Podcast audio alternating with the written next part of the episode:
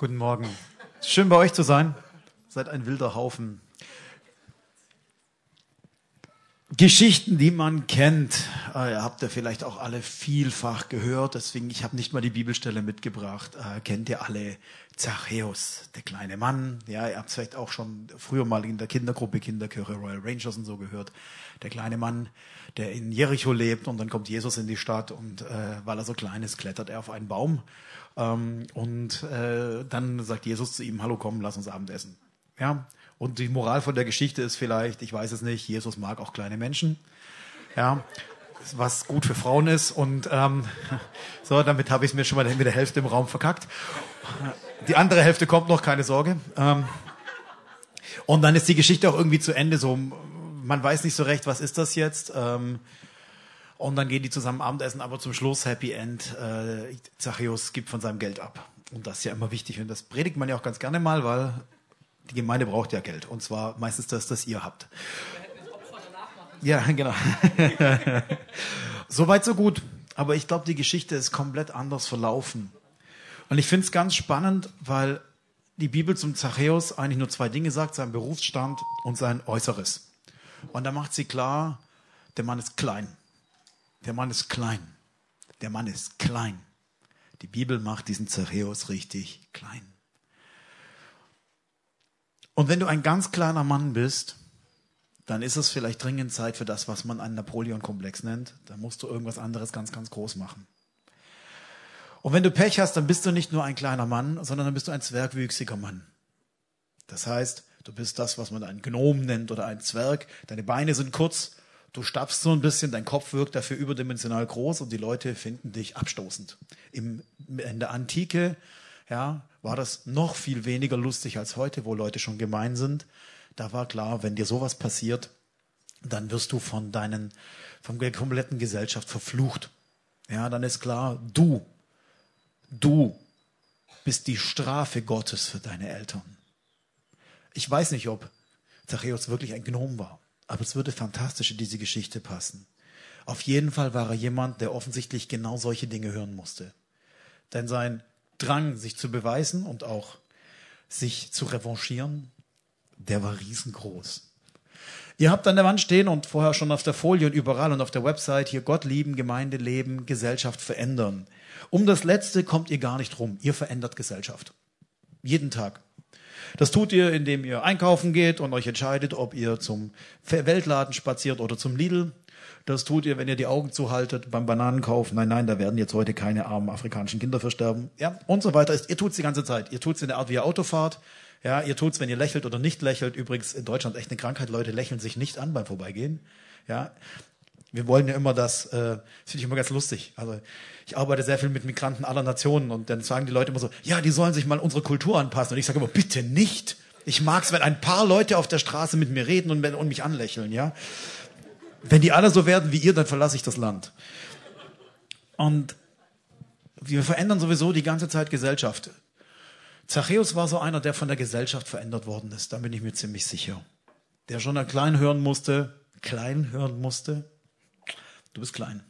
Du bist auch zu nichts zu gebrauchen. Im schlimmsten Fall bist du der Fluch, mit dem Gott deine Eltern straft. Und wenn du ein Zwergwüchsiger bist in der Antike, dann hast du genau zwei Möglichkeiten. Betteln oder gleich sterben. Und das ist wörtlich gemeint. Betteln oder gleich sterben. Keiner gibt dir einen Job. Du hast Glück, wenn du eine Bildung kriegst. Keiner gibt dir Würde. Keiner gibt dir Respekt. Und ich glaube, da ist Zachäus sinnbildlich für ganz, ganz viele Menschen, die wir kennen. Für ganz, ganz viele. Ja. Für Leute, die vielleicht mit schwarzer Hautfarbe in Deutschland leben oder in anderen Orten und dann merkst du, oh, Abgrenzung. Nicht so gut wie ich. Für Leute, die vielleicht den falschen Beruf haben. Also du bist vielleicht Finanzbeamter und keiner mag dich. Ja? Ähm, für Leute, die vielleicht das falsche Geschlecht haben.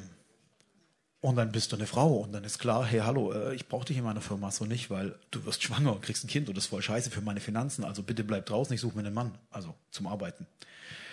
Sollten wir Firmenchefs nochmal gut drüber nachdenken, weil du brauchst drei Männer, um die Arbeit einer Frau zu machen, aber gut.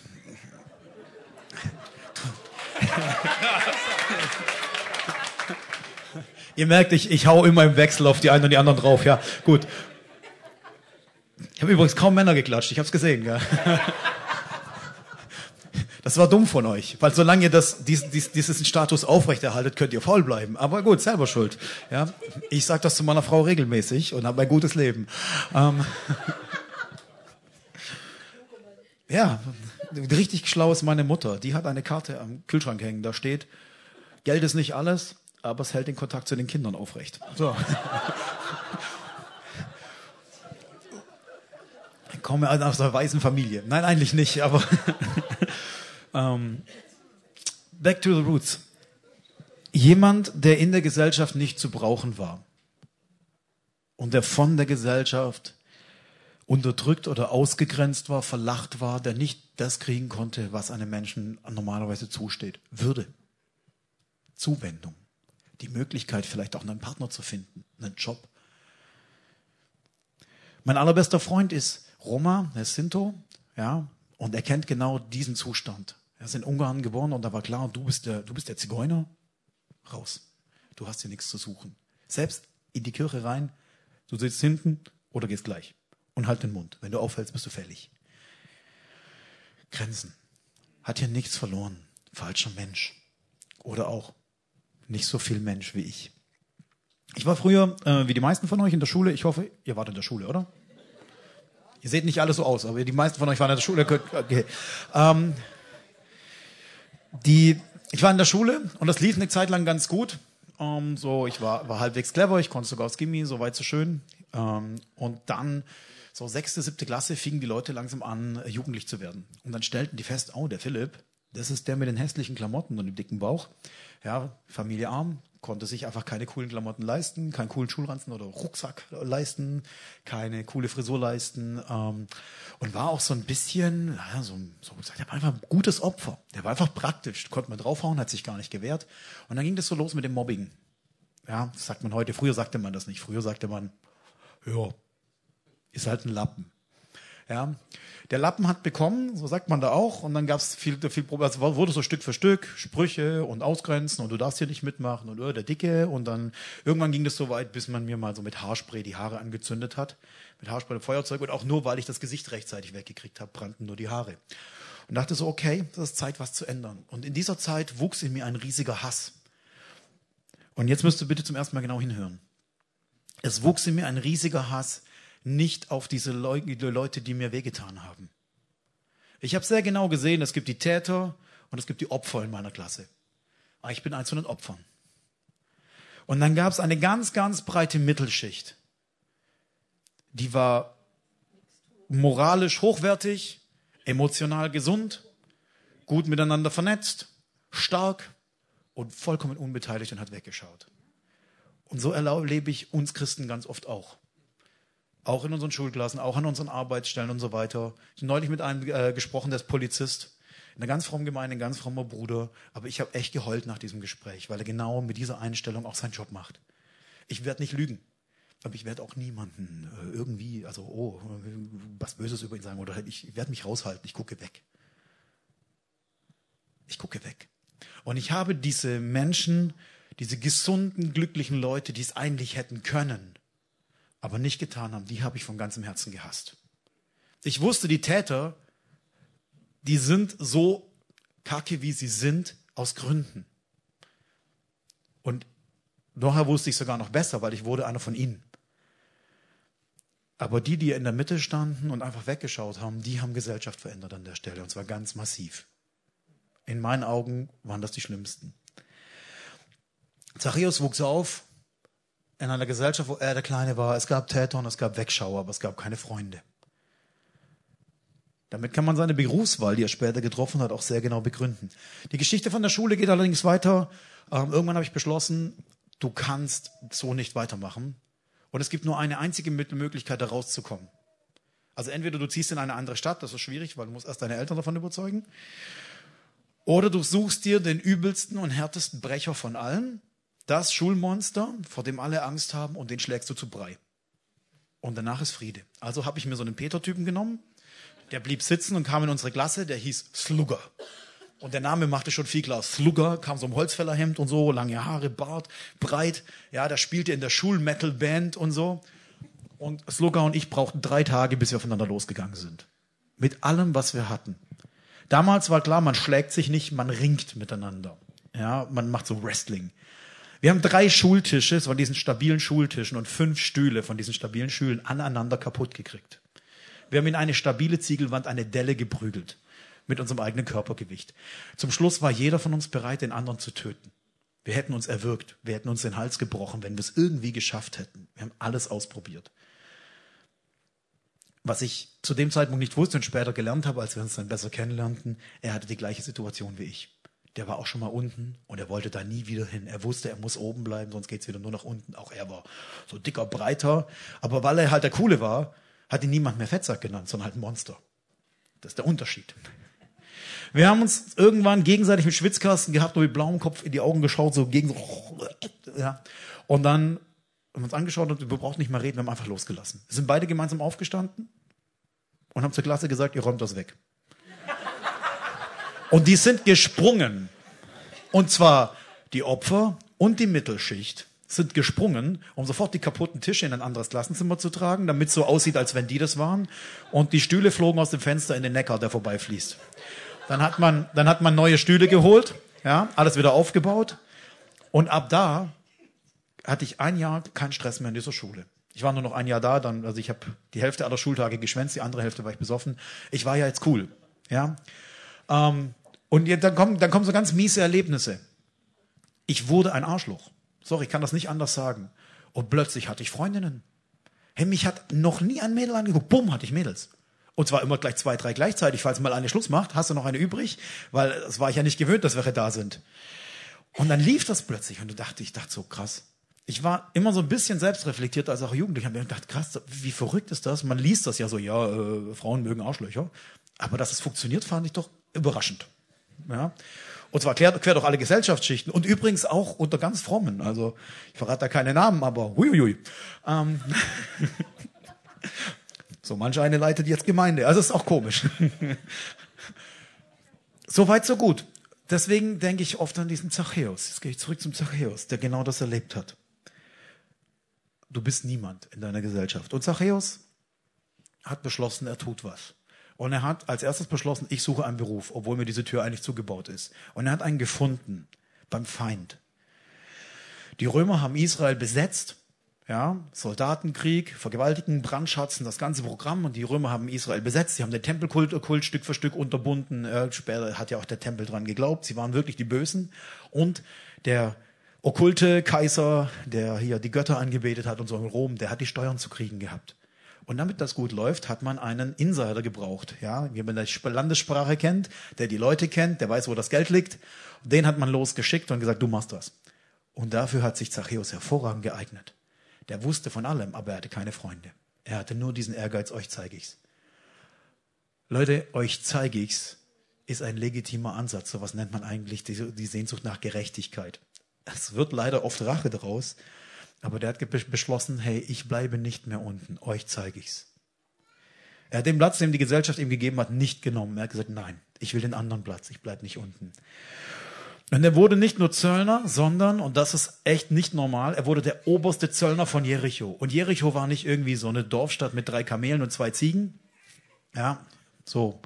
Jericho war eine große Handelsstadt auf einem Hauptweg mit richtig Kohle. Ja, das war eine der reichen Städten Israels. Und er wurde in einer der reichsten Städte Israels, wurde er der oberste Zöllner und hat praktisch das komplette Netzwerk an Korruption und Unterdrückung geleitet. Der Mann war der Babo. Ja, der war der Mafia-Boss von Jericho. Wenn der an dein Haus gekommen ist und gesagt hat, ich will dein Geld, Peter, ja, ich will dein Geld, du Peter, ich habe kein Geld. Ja, nee, kein Problem. Ich habe vorher gehört, du hast eine Tochter, dann nehme ich die mit. Die wird verkauft. Die ist da irgendwo, oder? So, sehr schön. Krieg ich einen guten Preis für. Rauchen, trinken? Nein, gell? Also öf öffentlich nicht. Gut. Ähm, Menschenhandel, Organhandel läuft. Zack. Problem gelöst. Für diesen Monat, Peter. Du hast noch eine Tochter, ne? Gut. Das klingt so witzig, aber Leute, hier geht's um alles. Dieser Mann hatte komplett Jericho am Hals, im Würgegriff. Dieser Mann war das Schlimmste, was dieser Stadt je passiert ist bis dato. Dieser Mann war der Teufel in Menschengestalt für die Leute. Dieser Mann hat Familien zerstört, Karrieren zerstört, Finanzen zerstört. Ja, dieser Mann hat alle Macht gehabt. Und dieser Mann war das Produkt seiner eigenen Gesellschaft. Wir haben den so gemacht. Und auch unter uns gibt's immer wieder solche Menschen, auch in Ditzingen, wo sonst immer die Sonne scheint und Maultaschen herkommen. In Plastik, ganz komisch. Maultaschen gehören einfach aus der Hand einer Mutter auf den Teller, aber nicht, ja gut, egal. Ich hoffe, hier arbeitet niemand bei Bürgern, so, Entschuldigung. Ich mache das nur, weil aus Esslingen die Rehm-Maultaschen kommen. So. Da geht's um alles. Dieser Mann hat eine komplette Stadt unterdrückt und unter sich gehabt und Korruption, wie Korruption aussieht, da brauchen wir uns keine frommen Schleier drüber machen. Das heißt, der Mann hat Schmiergelder kassiert, der Mann hat Leute unterdrückt, der Mann hat seine Rachefäden ausgelebt, der Mann hatte zu Hause gewissen Luxus, der hatte Bedienstete, die jeden Wunsch erfüllten, das gehört sich dann auch so, der hatte ja auch einen Lebenshunger, der hat früher nie gekriegt, jetzt hat er sich geholt. Ja, das heißt, wo der Escort-Service zu finden war, das wusstest du bei ihm. Und es konnte durchaus sein, dass die Ladies im Ort auch noch Schlange standen, weil da gab es noch Geld für. Und zwar richtig und bei ihm. Und noch nie hat Unterdrückung anders funktioniert. Da müssen wir uns nicht frommes einbilden. Ja gut, der war vielleicht anders. So, so schlimm wird es nicht gewesen sein. Es war super schlimm. Es war so schlimm, dass nachher der, also dass der ganze Ort, das wird auch nachher klar, ihn wirklich gehasst hat. Ein Zachäus geht nicht aus dem Haus ohne Bodyguards. In diese Situation rein, in diesen Ort von einem kriminellen Genie auch, der es geschafft hat, aus dieser Rolle rauszukommen, wird Jericho unterdrückt. In diese Situation rein kommt Jesus. Ja, der gute Jesus, dieser nette mit den Sandalen und den langen Haaren. Ja. Und Jesus, seine Auftritte, die waren zu der Zeit ziemlich spektakulär. Ein paar Kapitel vorher, ihr kennt die Geschichte sicher, wenn ich sage blutflüssige Frau. Ja, da ist das so heftig, wenn den Ort kommt. Die Leute bedrängen Jesus so heftig, dass die Jünger so einen Ring um ihn machen, so einen Bodyguard-Ring, um ihn zu schützen, damit er nicht zerdrückt wird. Müsst ihr euch mal vorstellen, die Bibel endet einfach an der Stelle, an der die Menschenmasse Jesus zerdrückt. Fertig. Aus. Keine Moral. Einfach rum. Jesus läuft rum, heilt, äh, heilt predigt, zack, tot gedrückt. Offenbarung.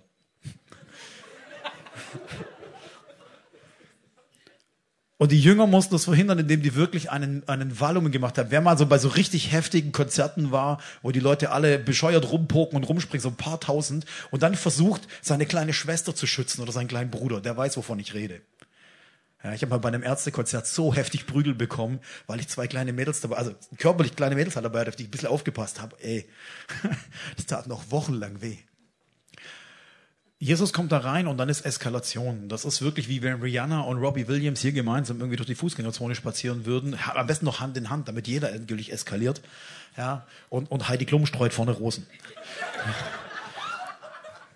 Und, und die Leute so, boah, ich muss den einmal berühren. Ja, und im Gegensatz zu Robbie Williams und Rihanna heilt die Berührung mit Jesus auch noch mein, mein Leben. Also ich, ich werde körperlich gesund, Dämonen werden ausgetrieben. Dieser Mann, dieser Mann ist, ich muss ihn nur berühren. Könnt ihr euch vorstellen, was passiert, wenn, wenn ich dir sage, wenn ich alle Kranken irgendwie versammle und sage so, die ersten zehn, die diesen Stein berühren, werden gesund. Die anderen hundert sterben beim Versuch dahin zu kommen. Da geht's ab. Der wird gedrückt, gedrängelt, gequietscht und gekämpft und gemacht, um diesen Jesus zu berühren. Das ist richtiger Tumult. Eine meiner Ehrenamtlichen hat Folgendes getan und fand ich beeindruckend. Die ist nach Paris gefahren, Donnerstagabend, um den kompletten Freitag vor einer Festhalle zu sitzen, den kompletten Samstag vor dieser Tür zu sitzen, bis dann 16 Uhr Einlass war zum Rihanna-Konzert.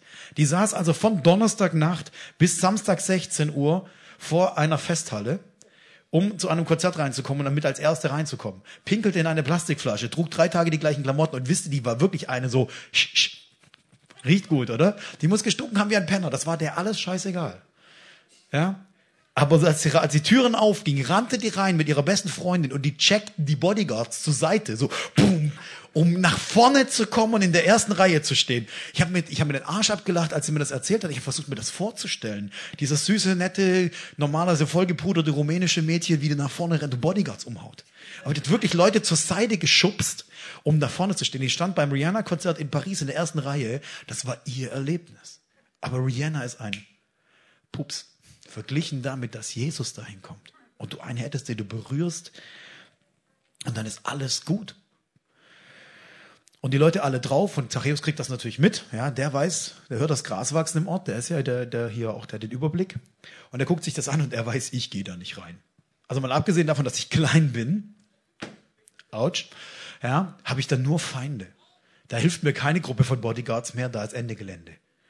Ich gehe da nicht rein. Also, er ist clever. Im Gegensatz zu ganz vielen anderen übrigens, die einfach nur oh, hin, hin der weiß genau, wo die langlaufen werden. Der kennt seinen Ort. Okay, ich gehe davor, da ist dieser Maulbeerbaum. Und dann kommt er zu diesem Maulbeerbaum und Maulbeerbäume sind geil. Ja, weil die haben, die so richtig schön dicken Stamm und dann haben die die Äste so ganz weit unten beginnen die schon. Da kommen kleine Menschen hoch, da kommen auch so dicke wie ich hoch, gar kein Problem. Ja, kannst du wie so in den Maulbeerbaum kommt jeder rein, ja, egal wie gebrechlich. Und das ist erst schön dicht und du kannst rausgucken und keiner sieht dich. Ist so ein bisschen wie RTL. Ja, du siehst allen Scheiß, aber keiner sieht dich. Super. Höchstens natürlich, du gehörst zu den Leuten, die einen riesen Fernseher an die Wand hängen, immer das Fenster offen haben und die ganze Nachbarschaft weiß, dass du den Schund guckst. Das ist dumm. Aber gut. Ihr macht ja eure Gesellschaft. Er sitzt in diesem Baum, er guckt sich das an und er guckt sehr genau. Weil da kommt ein religiöser Führer. Da geht Geld vielleicht rum. Ah, Jesus, guck mal, ich habe doch noch was, wenn du vielleicht meine Tochter heilen würdest. Also da muss man schon gucken als Zöllner. Und er guckt sehr genau.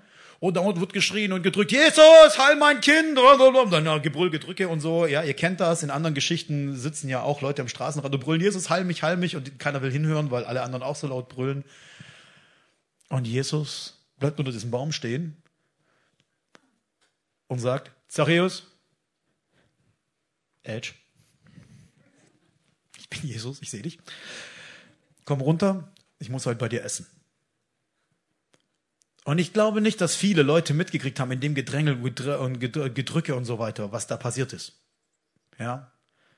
Ist ja auch oft so, dass der, die, der, was der Jesus tut, vollkommen irrelevant ist. Hauptsache, ich kann ihn berühren. Es geht ja nicht um ihn als Person. Ich will ihn ja nicht wirklich kennenlernen. Ich will ihn berühren, er soll mich heilen. Tschüss, auf Wiedersehen. Ja, also drauf. Jesus bleibt stehen und sagt, hier, hallo, hier, komm mal runter. Und Zachäus, ich glaube, die Situation, die war nicht lustig. Der saß schon absichtlich da oben, weil das war der sichere Platz. Das war der sichere Platz. Und jetzt habe ich ein paar Fragen an euch, bevor ich weitererzähle. Wer bist du in dieser Geschichte? Zachäus? Das würde gut passen. In unseren Gemeinden sind viele Zachäusse. Darum sagt die Bibel ja auch, dass sich im Leib Christi allerlei Kaputte versammeln. Die Leute, die ihn brauchen. Leute, die keine, keine geile Vergangenheit hatten. Leute, die arm sind oder geschunden, Leute, die miese Familienzeiten hinter sich haben, Leute, die traurig sind, Leute, die Hilfe brauchen. Das sind wir. Wer bist du in dieser Geschichte? Einer von so Zachäus, wo die Leute immer gesagt haben, hey, du kannst nichts, Fettsack, hässlicher Vogel, mit deinen Frisuren, sowieso nicht die nötige Kohle, du dürres Klappergestell, Du hässliche Kuh, du dummer Mensch, haben wir uns alles vielleicht schon mal anhören müssen. Ist vielleicht auch einer der Gründe, warum wir bei Jesus endlich Heimat gefunden haben. Oder bist du die Gesellschaft? Einer von denen, die eigentlich dazugehören. Und kennst vielleicht so einen Zachäus, der dir das Leben schwer macht, dein Nachbar, der so ein Sackgesicht ist. Deine Schwiegermutter, dazu sage ich jetzt nichts mehr. Ich habe auch eine. Aber jetzt so nach 16 Jahren Ehe kommen wir ganz gut miteinander klar. Also im Rahmen unserer Möglichkeiten. Ja, sie hat alles getan, dass wir nicht heiraten. Und zwar, ich meine das wörtlich. Hat eine Weile gebraucht, bis wir wieder Freunde wurden. Vielleicht ist es der Lehrer in deiner Schule, wo du den Eindruck hast, der hat echt keine andere Freude im Leben auf dir, als auf dir runterzutrampeln. Oder eben dieser Terrortyp. Oder dein Chef. Chefs. Oh, ganz schlimme und Chefinnen, um die nicht auszulassen. Es gibt auch böse Frauen. Theoretisch, habe ich mir sagen lassen. Hier nicht. Ähm, wer bist du? Zachäus? Als der Täter oder Zachäus das Opfer, das immer ordentlich abgekriegt hat? Oder der, der sich das alles anschaut und sagt, gut, dass ich damit nichts zu tun haben muss? Zachäus sitzt auf diesem Baum und er muss eine Entscheidung treffen.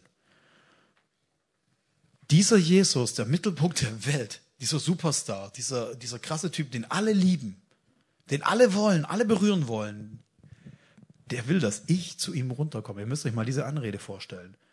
Da läuft jemand durch den Ort, ganz Litzingen dreht durch und will den, den, das ist der Mittelpunkt, alle würden, würden sich die Hand abhacken, wenn der zu denen sagt, hallo, komm zu mir zum Abendessen. Oder ich komme zu dir. Wie krass das wäre. Ja, Telefon klingelt, hallo, ich bin's Dieter Bohlen, ich würde gern mal bei dir zum Mittagessen kommen. Wow. Bis gerade eben mochte ich dich nicht mal, aber jetzt finde ich geil, ein Superstar kommt, mit, kommt zu mir zum Mittagessen. Voll toll, ne? Oder in meinem Fall, Peter Pan ruft an und sagt, hallo Phil, ich komm mal, komm mal zum Predigen in meine Gemeinde. Und ich denke so, krass, er ist mein alter Jugendheld sozusagen, ja. Ich stand schon vor der Bühne so, ah, oh, die sind cool. Ich wusste ja nicht, dass er einfach nur der Peter Statz ist. Ich dachte, er sei voll der Held. Ja, der war DJ. Und dann sagt er zu Zachäus, komm da runter. Ich möchte bei dir heute Abend essen. Bei dir, bei dir ins Haus gehen, ins Haus gehen. Ja, im, im Jerusalem der Antike, in der, in der israelischen Welt, ja. Ich gehe in dein Haus. Ich gehe unter deinen Schutz. Ich möchte dein Essen essen. Ich möchte mich mit dir solidarisieren und verbünden und zusammenstellen. Was für eine Ansage. Ich glaube, ich hätte mich als Zachäus gefragt, habe ich mich verhört in dem ganzen Lärm? Das kann unmöglich passiert sein. Unmöglich kann gerade Jesus zu mir gesagt haben, komm zu mir runter und ich gehe mit dir Abendessen. Unmöglich. Und selbst wenn es so wäre, ich steige doch nicht von diesem Baum, der mich schützt vor dieser Menschenmasse, die alle nur darauf warten, mich kaputt zu kriegen. Im besten Fall werde ich verspottet, auch Äffchen, ne? Uh, uh, uh, komm vom Baum. Steig mal öffentlich vom Baum. Ja, überall Leute. Und plötzlich, stell das vor, du wirst irgendwie so eine Riesendemo in Stuttgart und da ist so ein Baum in der Mitte. Und alle demonstrieren, äh, und dann kommt dieser Oberredner mit seinem Megafon runter. Ja, wir sind alle dagegen, ja, richtig. So, wie heißt du? Hartmut, okay. Ich hoffe, du bist hart und hast Mut, weil jetzt geht's gleich ab, ja? Hartmut, ja, diese Riesendemo, alle haben demonstriert, wir lassen uns das nicht länger bieten. Dieser Redner geht runter, stellt sich unter diesen Baum und sagt, komm Hartmut, komm runter. Du, du musst dich nicht länger verstecken. Du kannst auch auf unsere Seite wechseln. Wir wissen, dass du einer von den anderen bist. Und dann steigt Hartmut vom Baum. Und alle sehen ihn, wirklich alle. Und alle sind gegen ihn. Ja, super Idee. Und jetzt bist du auch noch klein und nicht groß. Und dann ist endgültig rum. Deine Bodyguards sind nicht da. Also du hast ja deinen bei dir, ich sehe es, aber in dem Fall dann nicht. Ja. Und dann ist rum. Willst du das machen, diese Demütigung, diese Lebensgefahr? Weil Jesus sagt, komm zu mir. Willst du das machen, diese Demütigung, diese Lebensgefahr, weil Jesus sagt, komm zu mir? Als ich Christ geworden bin, war ich in der Punk-Szene sehr aktiv. Zerrissene Klamotten, große Klappe, lange Haare, unter Undercut und so, dass man schön hochstellen kann, Springerstiefel, all die Faxen. Ja? Ich hatte einen Nebenjob, der ausschließlich dafür da war, genug Zigaretten und Alkohol zur Verfügung zu stellen. Deswegen habe ich ein bisschen was gearbeitet, weil ohne Geld ist es schwer zu kriegen. Ich habe zwar viel geklaut, aber so viel klauen war echt schwierige Arbeit. Also war Arbeiten einfacher als klauen. Ich hatte nicht die richtigen Quellen.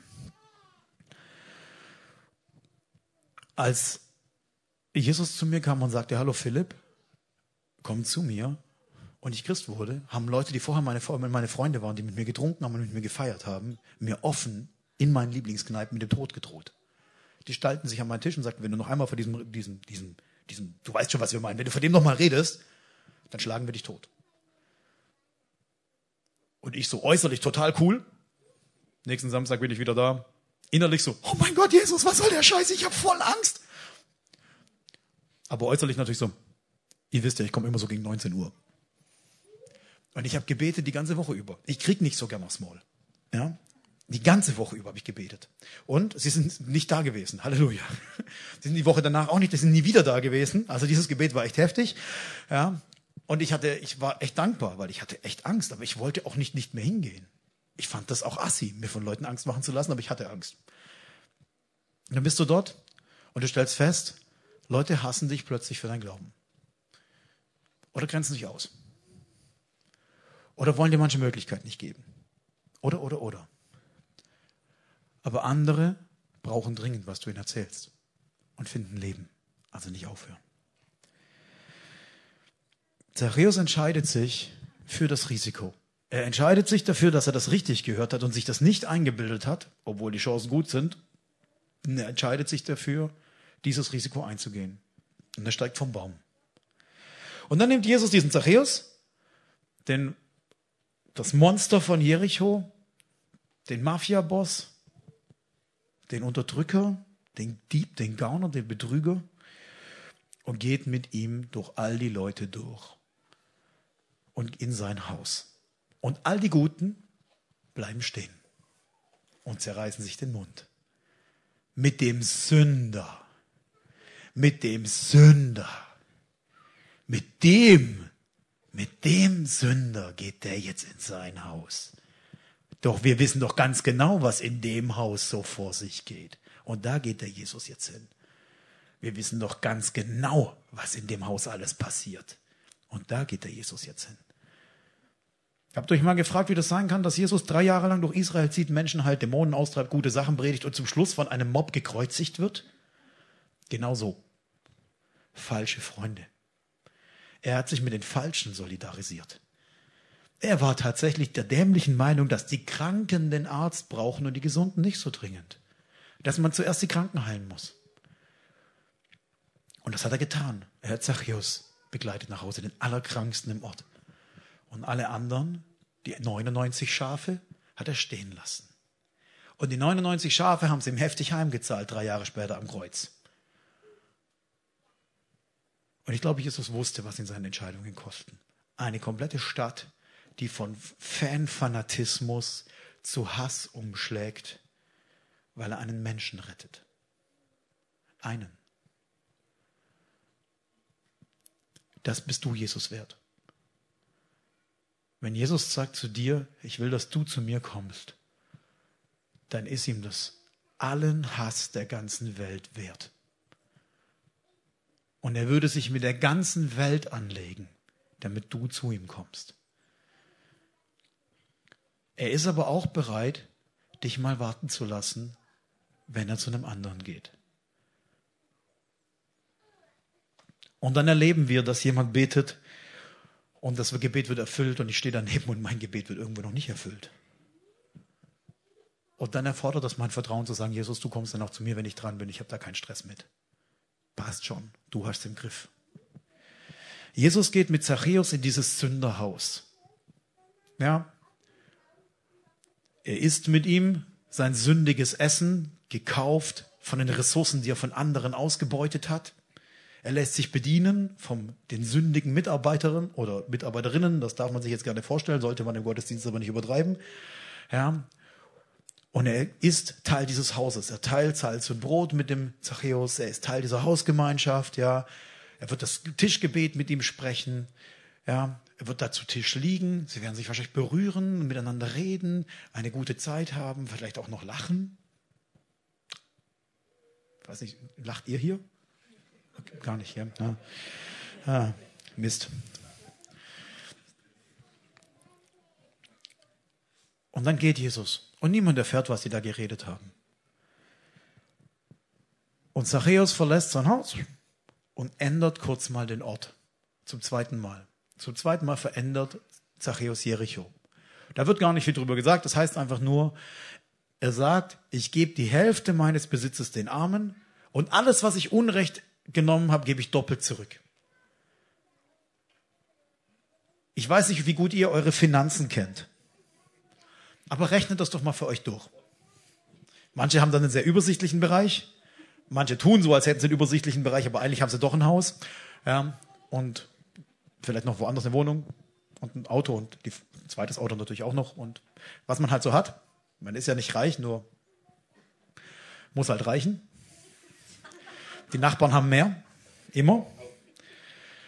Aber rechnet das mal für euch durch. So, den Wert von eurer Immobilie, den Wert von eurem Auto, den, was so auf dem Konto rumliegt, ja, ähm, was ihr vielleicht auch schon geerbt habt.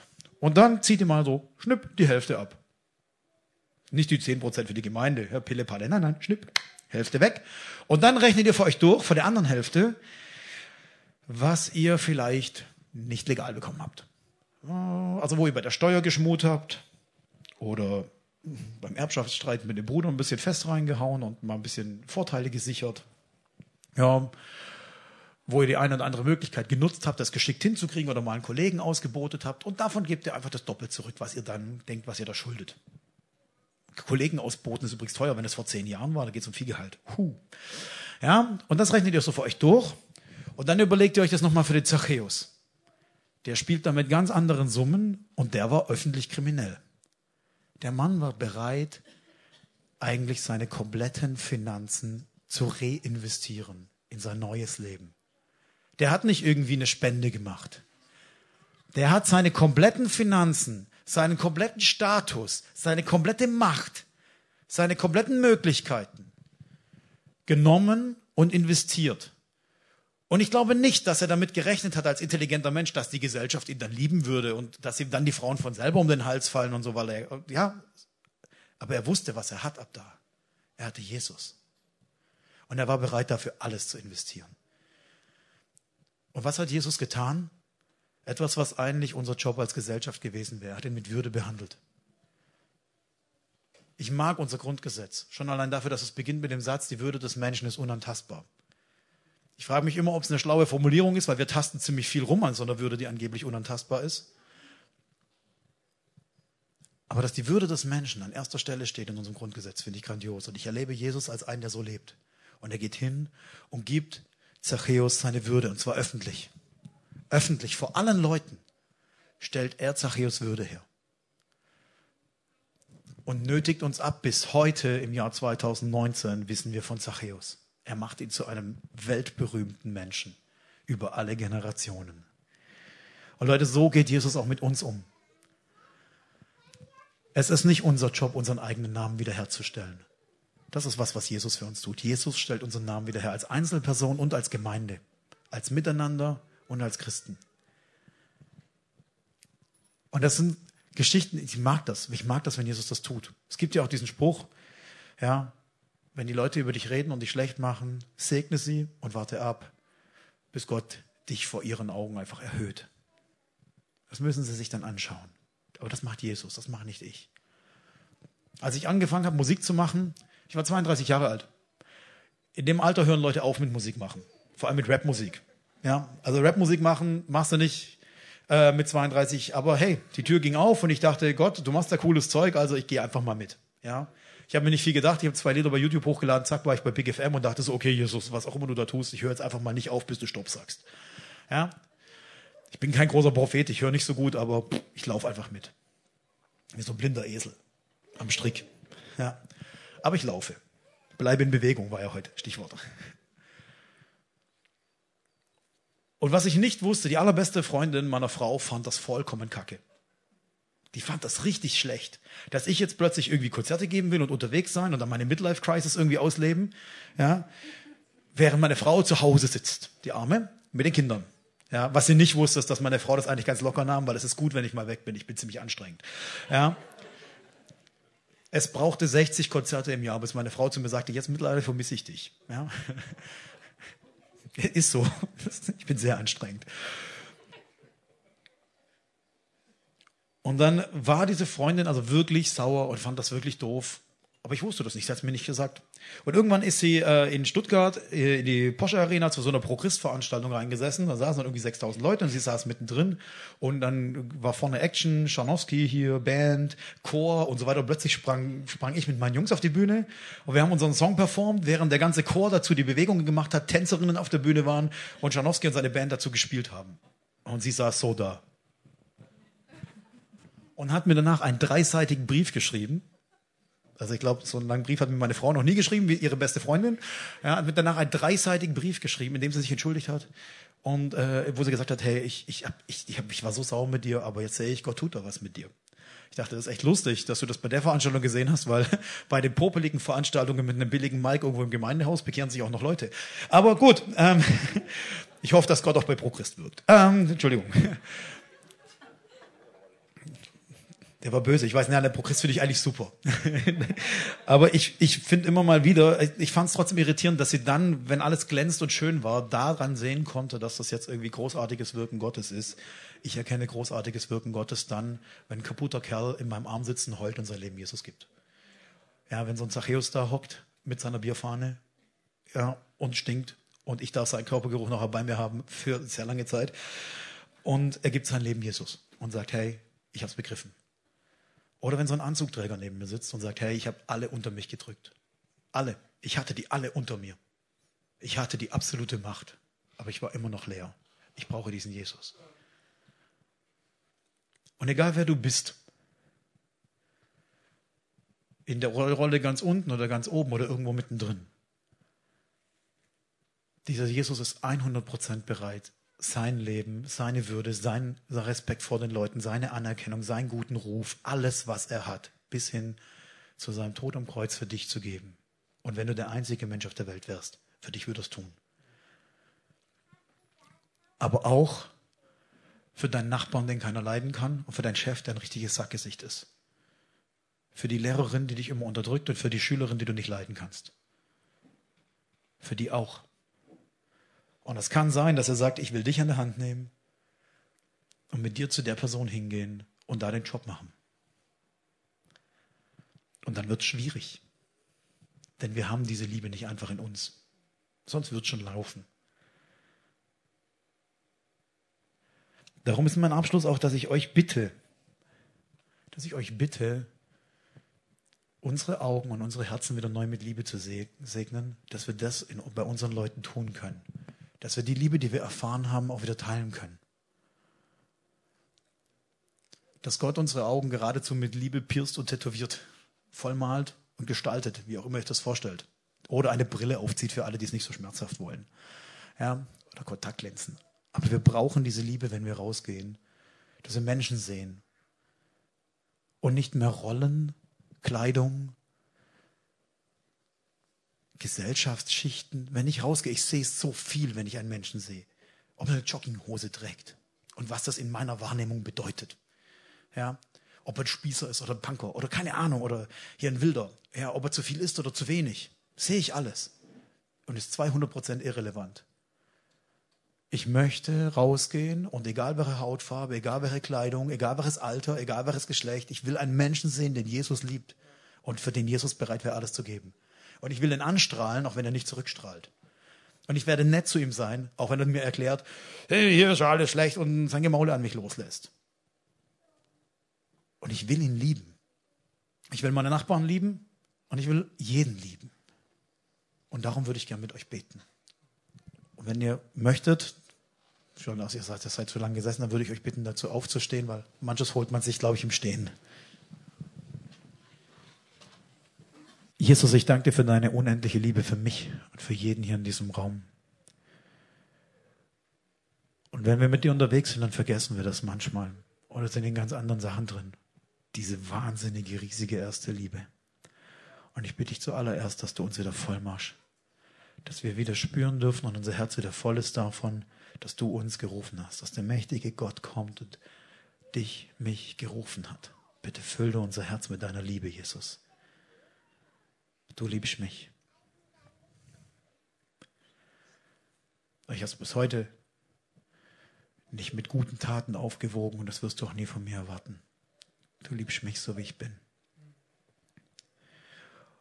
Und ich bitte dich, dass du diese Liebe in uns wachsen lässt und Gestalt werden lässt, dass wir in der Lage sind, aus unserem vollen, vollen geliebten Herzen auch zum Menschen zu schauen und sie zu sehen als das, was sie sind, in deinen Augen sind. Ich bitte dich hier für jeden Einzelnen von uns, ich bitte dich hier für den Treffpunkt Leben um deine Augen der Liebe. Ich bitte dich, dass wir sehen, was du siehst.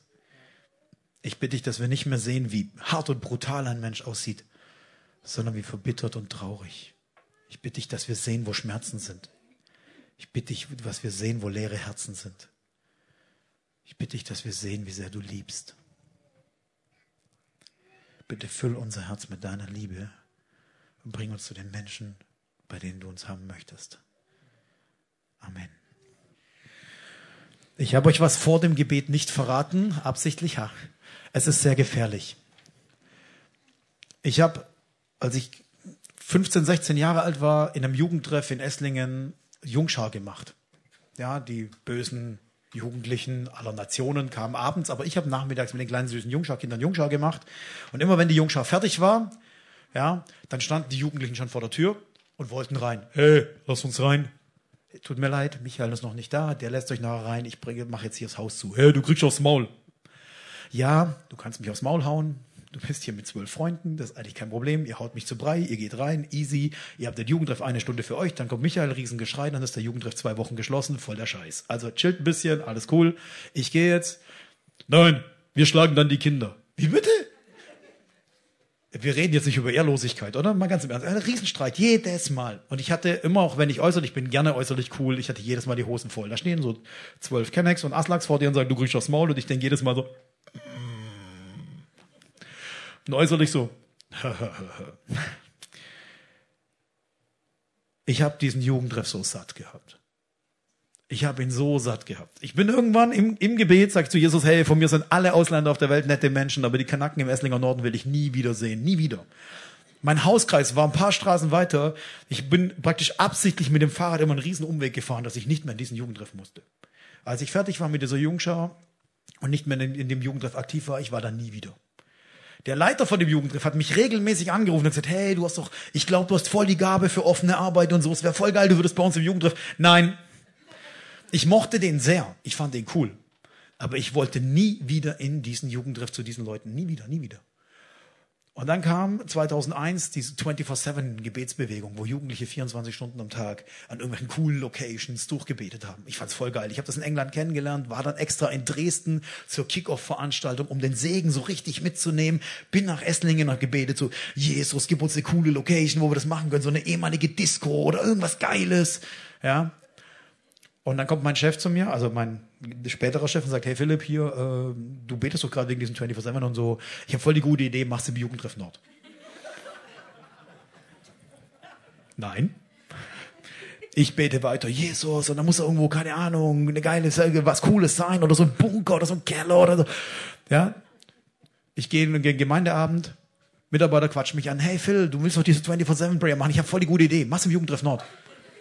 So, nein weitergebetet. Ja, meine damalige Freundin, jetzige Frau rief mich an. Du Philipp, du betest doch gerade wegen 24-7 Prayer. Machst doch im Jugendtreff Nord. Hey Bianca, mal im Ernst, never fucking ever. Das kommt einfach gar nie vor. Nie.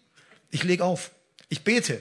Jesus, ich will einen vernünftigen Ort für dieses 24-7 Prayer. Das Telefon klingelt. Ich nehme ab. Der Chef vom Jugendtreff ist dran. Hallo Philipp. Wolfram, lass mich in Ruhe. Ich weiß genau, was du willst. Ja, wann kommst du? Weil so viel Glauben muss man mal haben. Also, ich komme heute Abend in deine Öffnungszeit. Jesus. Ich gehe in diese Öffnungszeit, ich setze mich an die Theke, ich trinke eine Cola. Wenn ein einziger Jugendlicher mich dumm anmacht, ich bin raus und du kannst mich mal. Wirklich, ich bin da ehrlich mit dir. Ich mach das nicht. Also wenn man mit Jesus redet, man darf das ehrlich machen, er weiß sowieso, was ihr denkt. Ja? Ich gehe in diesen Jugendtreff, ich, gehe, ich setze mich an die Theke. Ja ich will nicht, ich will nicht, ich will. Neben mich setzt sich der erste Jugendliche. Hey, wer bist denn du? Ich bin Gökhan. Hm. Dann hatte ich ein dreistündiges Gespräch mit Gökhan. Der hat mich über meinen Glauben ausgefragt. Der wollte alles wissen. Der wollte genau wissen, warum ich an Jesus glaube, wie ich an Jesus glaube, wie ich bete, warum ich das tue, ob Jesus schon was in meinem Leben getan hat. Ich habe ein dreistündiges Evangelisationsgespräch geführt, ja, ohne überhaupt irgendwas tun zu müssen, außer nur antworten. Ich bin rausgegangen und gesagt, ich weiß genau, was du da tust, Jesus. Aber ich hab's versprochen. Und ich habe dort dieses 24-7 Prayer gemacht. Und kaum haben wir gesagt, wir machen das da, kam der Chef vom Jugendtreff zu mir und sagte, ja, ein kleines Problem, äh, zwei von den älteren Jugendlichen haben gesagt, wenn die Christen da beten, dann gehen wir nachts und schlagen die. Na, danke. Es fängt alles von vorne an. Kannst du da bitte nachts schlafen und aufpassen? Gut, dann hatte ich Tempeldienst. So ein bisschen Samuel-Style. Sieben Tage. Ja, ich war, ich war eigentlich nur noch arbeiten und im Tempel, so wie sich das gehört. Ähm, also ich war so ein bisschen, also die Augsburger denken, die hatten das erfunden. Nein, nein, das gab's schon. und dann war ich dann, wenn ich das sowieso schon bin, hatte ich ja viel Zeit zu beten. Oh, und ich habe gebetet und ich habe gebetet. Und dann waren auch die Öffnungszeit und die Jugendlichen kamen in diesen Gebetsraum rein, waren total neugierig. So, ja, auch ganz viele muslimische Jugendliche, ja, was macht ihr da und so. Dann wollten die auch, dass wir ihre Namen an die Wand schreiben und dafür sie beten und so. Ja klar, machen wir. Wie schreibt man dich nochmal? Puh, schreib selber. Ja, zack, zack, zack, Namen an die Wand. Wir haben für ihre Länder gebetet. Die haben auf dem Globus gezeigt, wo ihre Länder sind. Wir haben für ihre Länder gebetet. Wir haben für ihre Familien gebetet, für ihren Namen. Es war cool. Nach drei Tagen war ich auf den Knien. Ich habe gesagt, Jesus, es tut mir leid, was ich hier gedacht habe. Ich bitte dich, dass du mich mit diesen Jugendlichen leben lässt. Nach vier Tagen habe ich gebetet, Jesus, es ist mir egal, äh, wie du das hinkriegst, aber du kannst von mir sagen, ich soll hierher kommen, dann kündige ich meinen Job und dann komme ich in dieses Jugendtreff und ich mache hier ehrenamtlich, also die ganze Zeit. Ich will hier nicht mehr weg. Ich sehe, was du hier tust. Nach fünf Tagen lag ich heulen und habe gesagt, Herr, ich danke dir, dass ich in deinem heiligen Tempel dienen darf. Diese Holzbaracke, echt nicht schön war und echt ein bisschen eklig und in die oft eingebrochen wurde, der einiges an Kriminalität stattfand. Ich habe festgestellt, das ist ein Tempel Gottes, wo Gott hinkommt und Menschen liebt, egal wie sie sind. Ich habe niemandem gesagt, was ich gebetet habe. Aber vier Tage später klingelte mein Telefon und ich habe eine 50%-Stelle angeboten gekriegt in diesem Jugendtreff. Und Gott hat zeitgleich meine andere Stelle einen Tag später um 50% kündigen lassen. Was cool war, weil dann haben meine Kollegen mich nicht mich blöd gefunden, weil ich gehe, sondern toll gefunden, weil ich trotz 50 Prozent blieb. Ja, und hat dann ein super Konstrukt geschafft, wo ich Jugendarbeit im Esslinger Norden machen konnte. Das ist der Job, den ich bis jetzt mache. In der kurzen Unterbrechung bin ich da seit 2001. Das ist gefährlich, wenn du sagst, Jesus, füll meine Augen mit deiner Liebe. Weil Jesus will das tun. Der hat Bock, dich zu den Menschen zu bringen, die dich brauchen. Das will er wirklich. Und das ist das Schönste, was dir passieren kann. Aber es ist auch ein bisschen anstrengend. Und manchmal ein bisschen rufschädigend. Und es lohnt sich. Ich möchte euch segnen, genau damit, mit Augen voller Liebe. Für alle, die jetzt denken, Alter, dafür, dass wir nicht so viel quatschen müssen, ich kann nicht anders. Gottes Segen euch.